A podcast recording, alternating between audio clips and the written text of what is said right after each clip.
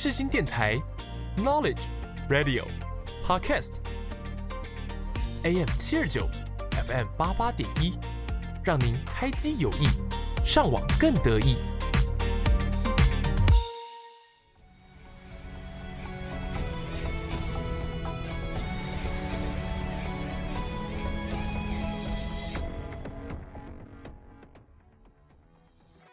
欢迎大家来到影剧历史面面观。你以为这又是一堂催眠的历史课吗？No No No，我们将会使出浑身解数，让你享受影剧，认识历史，一起发现剧中的巧思，讨论时事。就让我们开始吧。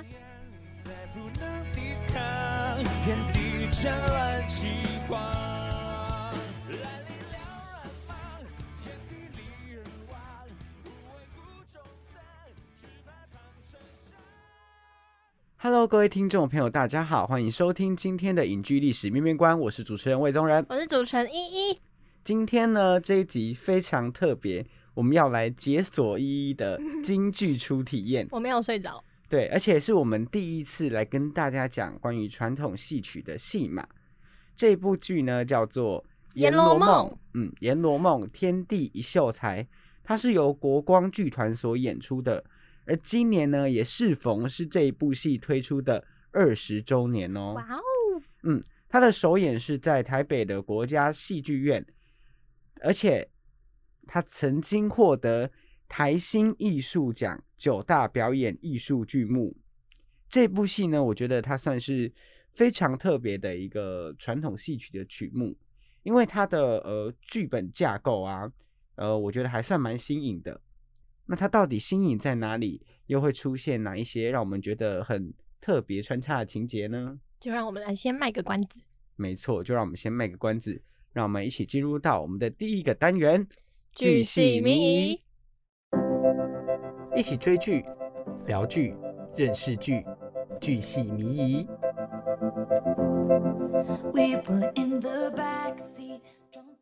叮咚叮咚，魏中人。哥哥要来跟大家解说一下《阎罗梦》。好的，这是非常尴尬这什么？对，这什么奇怪的开场？一还跟我说来让我开场，我要讲话。我想说哦，是什么很厉害的开场吗？没有，没有，我有没有讲更母汤的？哎，大家来，大家来听好了，这是全家大小，无论是上有阿妈，下有妹妹，都爱听的中人哥哥、下人哥哥。你见鬼了！对啊。好，那反正鬼门开嘛，可以乱说。鬼门开，记得去找依依，他很孤单，需要人家陪。我也可以，先不用，谢谢，谢谢，先不用。我跟他说，哎，你家里会不会有阿飘？他跟我说，有阿飘也很好啊，至少阿飘陪我。众人傻眼。好，那可惜连阿飘都不来陪我。算了，不要乱讲话，好，我超怕鬼。为什么会讲到那个阿飘来家里呢？因为这一部戏呢，其实跟阿飘非常的有关系。他是在讲，他是在讲一个书生。他对于当今的时局还有贪官横行非常的不满，所以啊，他写了一封信上告天地，说如果阎罗可以归他做，那从此天地就会一片清。所以我不相信，他就当起了半日阎罗，开始断案，也就开启了剧中的一个三世轮回的一个故事。嗯，至于这一整个故事呢？有哪些人在三世轮回，又是怎么个轮回法呢？后面会跟大家小小提到，但大大概的剧情还是要靠大家自己去观赏这一部剧啦。没有结论，就是魏中人跟大家说：“快给我去看。”是没错，就是我们这一集秉持着跟前几集不一样的态度，就是拒绝暴雷，坚决暴雷。那这一部剧的剧本呢，是由陈雅仙担任原创编剧，由国光剧团的艺术总监。王安琪还有沈慧茹去做剧本的修编，也才有今天我们看到的这一个版本。而这一集要跟大家聊的这个版本呢，是第三个版本吧？我知道，我知道最新的版本。废话，呃，应该是最 新的版本，就是呃国光出版品里面最新的版本。对，大家不要去优酷看，那是旧的啊。优酷那个不知道是不是旧的耶，就是没有这一版新嘛，是，应该没有这一版新。对，那大家还是支持剧场版啊，支持正版，支持正版。我们是自己买 DVD 的，哎，不是自己买，是我买的。对我买的 DVD。我李一会花钱这个上面想得美，想得美，李一抠门的要死。好，我要打造我的梦幻家园。好的，好的。这部剧被演了这么多次啊，为什么会这么历久弥新呢？真的是因为我觉得它很有可看之处。它是一部新编的京剧，它融合了传统的戏曲表演的一些程式，嗯，一些手法。对于一个我啦，算是戏曲入门者来说，我觉得这一部剧就真的很适合，就刚开就是刚开始接触戏曲的人观看嘛，它就是不会让你有太沉重的负担嘛。因为有时候看一些传统戏曲，你可能就是会蛮容易看不懂，但我觉得这一出就是相对来说比较入门，然后比较容易让大家看得懂，然后也蛮有趣的。嗯，对而且它也融合了很多一些现代剧场的舞台设计啊，或是一些表演的手法。好，那接下来就要来跟大家分享这一部剧里我们自己非常喜欢的一些画面、剧情或是人物上的处理。让我们进入到下一个单元，你点了没？这次有默契了。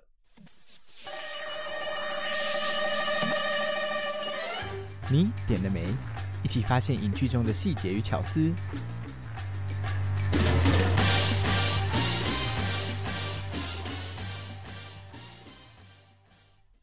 本集你点了没？就要由我这个京剧菜鸟以及呃京剧达人，可以这样没有说吗？京剧达人啦，小达人，没有这部剧其实也是我看的第一个京剧呢，什么鬼？真 的真的。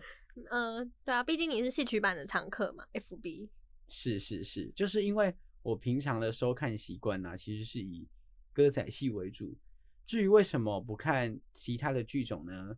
很简单的原因，因为你说你是台客，不是因为没钱，是有差。哎、我跟你讲，你那个周边真的大把大把的买，那个小小兵一大堆，小小兵哪一大堆，我才两个，你你浮夸了，你浮夸了。两个两个起码也要三四千，不用吗？一一三数有问题，那两个加起来 一千多吧，差不多啊，都上千了，是有三四千，他说哦三四千，是有差哦。差很多。好，那跟大家废话了这么多呢我们还是要来跟大家聊聊关于这部剧我非常印象深刻的一些小知识。对啊今天很不错嘛带着哎不是小知识啦。你喜欢的细节与巧思侯侯主持人自己忘记。对然后今天大家可以听到两种截然不同的想法与立场我是非常新新新新新新新观众。那他是有一点新但也蛮老的观众。好请他开始老人先开始。他竟然先 Q 我，好，那我就先来跟大家分享。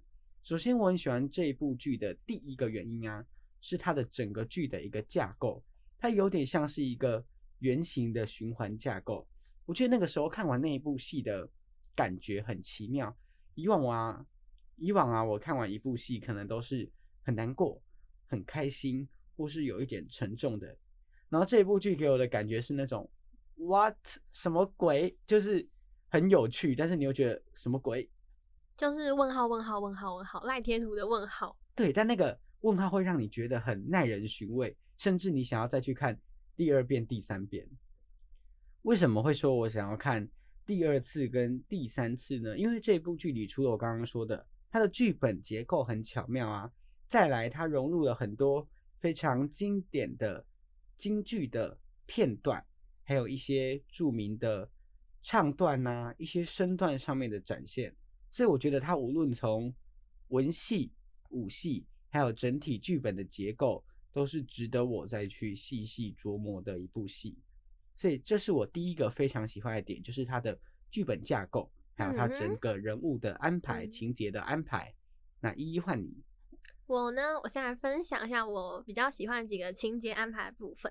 那第一个呢，就是这可以小小剧透嘛，结尾的部分。好，可以小小就因为结尾的部分，通常通常我们无论是看电视剧啊，或者是呃电影，那还有舞台剧之类的，通常主角会有一个转变嘛，就经历了一个事件以后会有一个转变，他会因此而成长。但我觉得这部戏的主角没有使用这个一贯的套路，他反而是呃维持了一个平衡的状态嘛，可以这样说吗？那我就觉得，哦，这个设计蛮有意思的，就像魏宗仁说，是让人有点耐人寻味。就是你看完以后，你还会有一点 口水，不是啦，就是在回味那个结局的当下，那也会回想说，啊，那这个究竟发生了什么呢？那它有改变吗？还是没有呢？还是平行时空发生的事情呢？就有一点点算开放式结局吗？一点点吧。嗯，我觉得一点点点算点算是对嗯那第二个还蛮有印象，也蛮喜欢的地方安排，就是秀才死的时候他老婆的反应。那那个时候就是呃，真的阎罗王，那他换化作算命仙，拿去到秀才的尸体与他老婆身旁，那想要来帮助他们，但他老婆竟然说不要让他活过来，不要让他活过来。这就是让我觉得啊，什么鬼，什么鬼？但听完他老婆说，也觉得就是蛮有意思的，竟然蛮有道理的。我甚至在他老婆说明完的当下，我觉得哦，如果我是他老婆，我应该也会不希望他活过来。对我觉得这部戏戏这部戏呢，就是嗯，它虽然是传统戏曲，但它的剧情啊、跟叙事结构还有舞台设计都有一有非常多的新意。我觉得这就是一个把传统文化跟现在流行吗？可以这样说吗？呃，结合的非常好的一部戏曲，那也很欢迎就是各位年轻朋友们，然后可以一起去欣赏。对，嗯那我自己再跟大家分享一个点，就是这一部剧啊，我们看一个戏剧，有时候会用听戏的，就是听他一些唱段。嗯，那我觉得这部剧里面有很多对演员来讲，呃，很高难度的转音啊、飙高音啊嗯、拉长音啊这样的一个技巧展现，像是呃我自己非常喜欢老严君跟新严君在辩论的那一段，还有曹操他有一段在嗯在唱自己心情的一段，然后嗯越唱越快，越唱越快那一段，还有小丑也有一段在讲说，哎，台上在那边变来变去，轮回来轮回去的这样一个呃念白，我觉得这都非常的有趣。然后再来最后，我就是要特别讲一下，因为他真的让我觉得太强大了。那个时候我在看现场版的时候啊，那个马童啊，应该我记得叫做王永贞，我觉得他翻的真的是，我觉得目前呢、我看这么多戏曲，也没有到这么多啊，就是我看的这些戏曲里面，我觉得翻的最轻巧、翻的最好的，它就是那种落地都轻轻的，然后很像掉了一个钢丝，身轻如燕，可以这样形对容对。对对，就是很轻，然后很就很轻快，然后它点地都没有什么声音，这感觉如果不训练个十几年是不行，是就应该是有非常深厚的功底，日积月累，真的是台上一分钟，台下十年功。嗯，对。那这一集跟大家分享的就是这些了，下一集还会继续跟大家分享一些我们喜欢的地方。那接下来就让我们进入到下一个单元，有够厉害，好厉害，好厉害，魏宗仁好厉害，一也好厉害，好厉害。希望你是真心的，希望你也是真心的。我是真心的。一起看历史，说历史，了解历史，有够厉害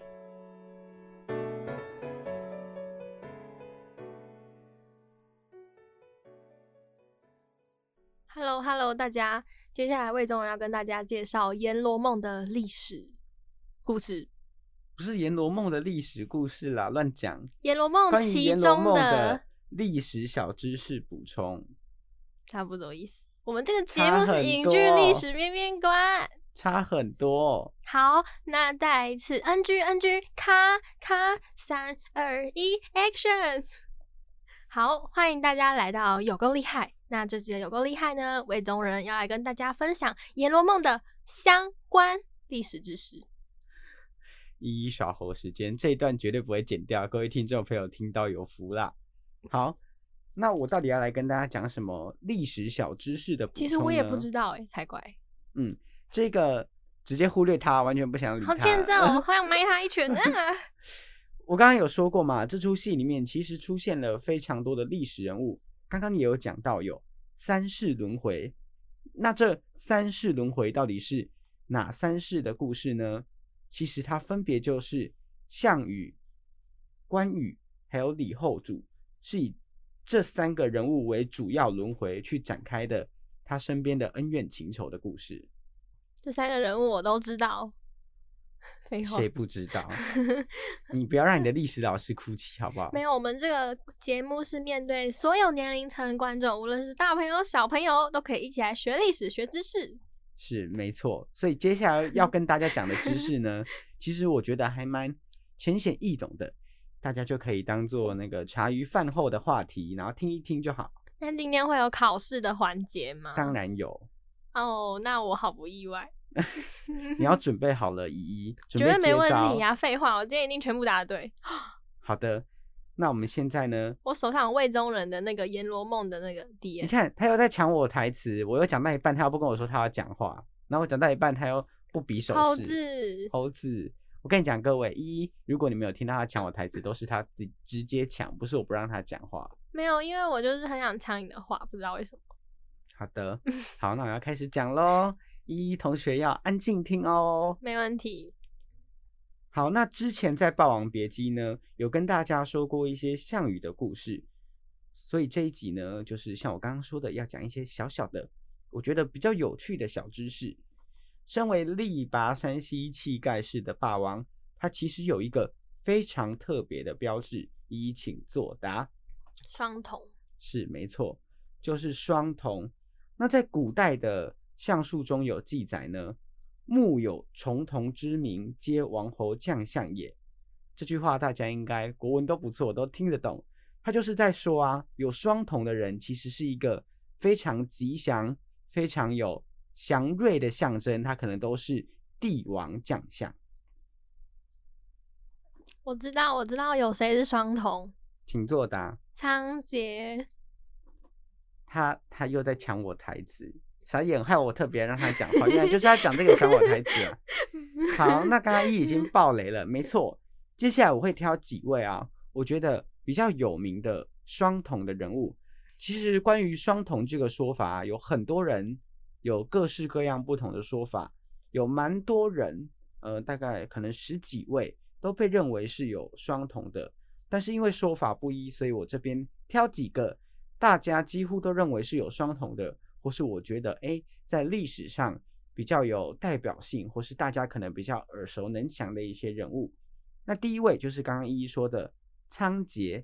那仓颉是皇帝身边的史官嘛，他被誉为汉字的造字圣人。相传他拥有的是双瞳，而且四目。关于四个眼睛是怎样呢？大家可以自行去看网络上大家照着对他的描绘所画出来的一个画像。好，那我用虾仁哥哥讲课的时间来想象一下，请继续。嗯那再来第二位呢，是哪一位呢？依依，你还记得我昨天讲了什么吗？考试时间到了，舜，没错，第二位就是我们的虞舜，也就是尧的继任者。那非常有名的禅让，就是发生在他们两个人之间的故事。传闻中说啊，舜是一名非常孝顺的孩子，于是尧就选择了舜来继任君主。但有另外一个说法表示说，哎，他们之间其实并不是禅让的关系，而是有一个算是阴谋论吧，就是他其实是逼迫的。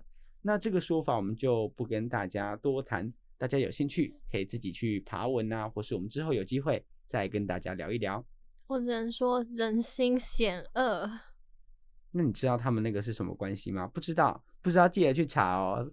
做功课，做功课。下一集，下一集我们来考试。下一宗集我们来考试。没有啊，应该要由宗人来跟大家解说。对啊，所以我说之后有机会再跟大家聊聊是关于这一个尧舜，对他们之间的一些故事，或是历史上对他们一些不同的见解还有看法。好，那第三位呢，就是我们的霸王项羽。关于这个人呢，大家如果想要知道他的一些小故事啊，可以去听我们的《霸王别姬上》，也就是我们的第三集。那这边就不跟大家多做上下一起听。哦，对，上下都可以一起 听。对，那再来第四个是晋文公重耳，他是著名的春秋五霸之一，而他最有名的故事呢，便是在外流浪了十九年之久，才担任君主。那再来第五位呢，就是也是在剧中有出现的三世轮回的其中一个主要人物李依依，请作答。南唐后主李煜，没错，就是南唐的李后主，醉心于诗词歌赋的南唐李煜啊，他拥有千古词帝哦，甚至是词圣的美名。那最有名的就是那一首《虞美人》了。背不出来。哎，一既然知道我要考他，就是那一首“春花秋月何时了，往事知多少。小楼昨夜又东风，故国不堪回首月明中。”后面大家自己去网络上看，或是如果你对国文课本这一首词有印象的话，应该都背得出来吧？对吧？李依依，我只记得小桥流水人家，夕阳西下，断肠人在天涯。枯藤老树昏鸦，小桥流水人家。有吧？虽然蛮零碎，但有背出来。依依国老师 拍手，依依国老师拍手。他总算，他总算觉得有一点点感动了。依依总算在 国文课学到了一些什么东西了。各位，你们知道依依的国文，你平常看他打字就知道了。他的手机会出现各式各样不同的错字啊。就是我已经夸张到那个手机的推荐字就全部都是错，几乎。对他，他就是会乱乱打那个音调符号，然后你就要想办法去解码李依依想要跟你说什么。我是为了防止大家老人痴呆，哎，逼你们动动脑。不是我跟你讲，最好笑的是什么？最好笑的是发动谜题的本人自己都会忘记他自己要答什么。他上次打了一串文字给我，然后我说李毅，所以你要讲什么？他说我不知道，哎，忘忘记我要答什么了。后来是我们自己那个解码出来的。对，好，那讲完了关于双瞳这一个小知识呢？接下来要来跟大家分享第二个小小小知识。大家如果啊有看过《阎罗梦》，或是说有看过其他的戏呀，甚至是戏曲，这个《阎罗梦》轮回的第二世的主要人物是关羽嘛？那关羽手上就有一把非常有名的武器，一一请作答。青龙偃月刀。没错，在《三国演义》里面呢，有说到，在桃园三结义过后呢。他们三兄弟分别打造了各自的兵器，而关羽拿的就是那一把非常威风的青龙偃月刀。但是啊，其实历史上的记载啊，关羽根本就没有这一把青龙偃月刀，甚至是说关羽可能连看都没看过。什么？根据文献记载呢，这种偃月刀呢，其实是到了宋朝才出现的兵器。而且，即便它出现了，它也因为它的重量太重啊，是被拿来当做日常训练用，或是可能一些祭典拿来当权杖之类的东西。简单来说，就是它就是装饰用，它的外形发挥了用途，它的重量发挥了训练的用途，但是没有人会拿它来实战。可以拿来当那个哑铃举啊？对，可以这么说吧。应该是有有那么重吗？应该有。它真的很重很长，嗯。那关羽既然没有青龙偃月刀，也没看过青龙偃月刀，那到底他拿的是什么样的兵器呢？根据文献记载，《三国志》里面曾经有提到说，关羽他策马刺梁于万众之中，所以可见到大家听到“刺”这个字就知道，关羽手上拿的一定不会是青龙偃月刀，应该是细细尖尖的兵器。嗯，对，没错，因为那个大刀大家知道它是。那个刃那边它是没办法这样子刺进去的，因为它是弯的。对对对对对，所以大家就觉得，哎，所以关于那个时候拿的，应该就是类似一一说的，像是长矛类的武器。哈，这样感觉很不帅。所以我们大家就知道啊，就是《三国演义》啊，有些东西是虚构的，它为了去强化人物的性格还有魅力，会帮他增添一些传奇的色彩。再来啊。除了这个说法之外，就是除了这个刺的这个说法之外啊，在战场上拿大刀这件事情啊，大家就知道非常不合理。刚刚有说到，它又长又重，不会拿来实战用，那更何况是在马上作战呢？因为那把刀需要两手一起挥舞嘛。那你骑在马上，一手要控制马，你一定要怎么拿着一手拿那一把刀去砍人呢？就你要选择拿那把刀砍人，就没办法控制马，那你可能就会跌下来。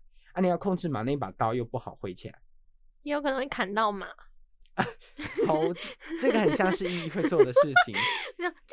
对，然后然后啊，马被他砍啊，死了这样。这怎么 躺在地上？哪里出了问题？啊啊，这割到大动脉，糟糕了。是没错，就是这样。所以这就是这一集跟大家分享的两个小小知识，关于关羽的兵器还有双瞳这一个非常特别的特征。好，那本次的有够厉害就到这边了。那下一次呢，将会由我来带大家去地狱走一走。没错，他要跟大家分享一些关于地狱的一些相关的小知识，还有一些它的历史发展，它是怎么来的呢？对啊，而且最近恰逢鬼门关嘛，这样就是更有鬼门开，啊啊！对了，他已经自己过到，已经过到已经要鬼门关了，对啊，明明就昨天、今天才哎开。对，今天我们刚好录制时期，今天鬼门开，哦，就刚好有这个对，嗯，刚好这个时候就特别有 feel，那大家可以小期待一下嗯好，那我们就一起进入到下一个单元，曲曲独行，独行，独行，独行。我是蔡依林。你现在收听的是世新广播电台。听谁说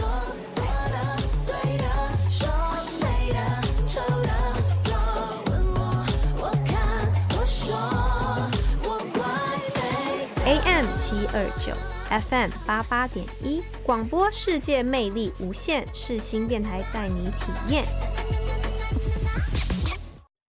这一集的曲曲独行呢，因为我们讲的是京剧，所以也比较没办法跟大家特别把那个唱段丢出来，因为毕竟它不是一个呃完整的音乐，或是它有额外出什么原声带啊之类的东西，所以这次我挑了一首哎自己私心还蛮喜欢的一首歌曲，然后我也觉得它很适合放在这一集跟大家一起欣赏。这首歌呢是由 Tank 所演唱的《三国恋》，那接下来就让我们一起来聆听这一首歌曲《三国恋》吧。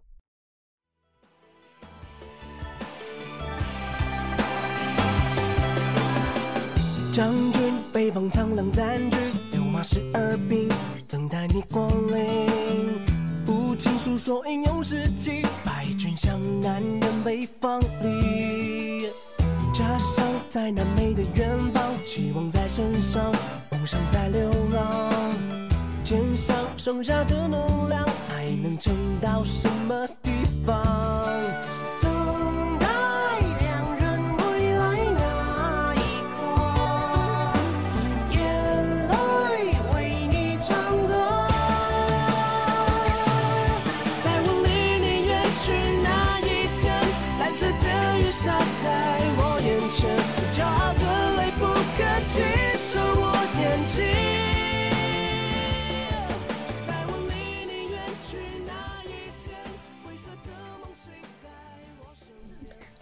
Hello 大家，不是开场啦，是要结束了，嘿嘿，有没有在听啊？有没有在听？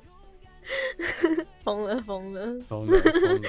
好啦，那这集的隐居历史面面观呢，就差不多又要结束啦。那下一次呢，又是由我来，就是像刚刚已经提过，来大家去地府半小时游，来大家去地府，对，带大家去地府，所以他是导游，来 大家去大家去地府没有啦，就是模拟跟大家稍微介绍一下，让大家就是知道，哎呀，阎罗王啊啊，地狱啊，不是啊，民间啊啊，地府，然后有一些什么东东这样。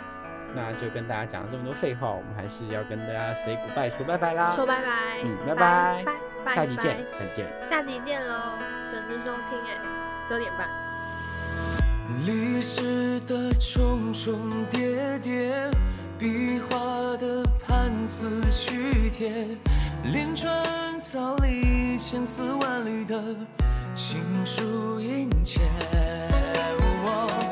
如有人穿越千年，平淡之铺来文笺，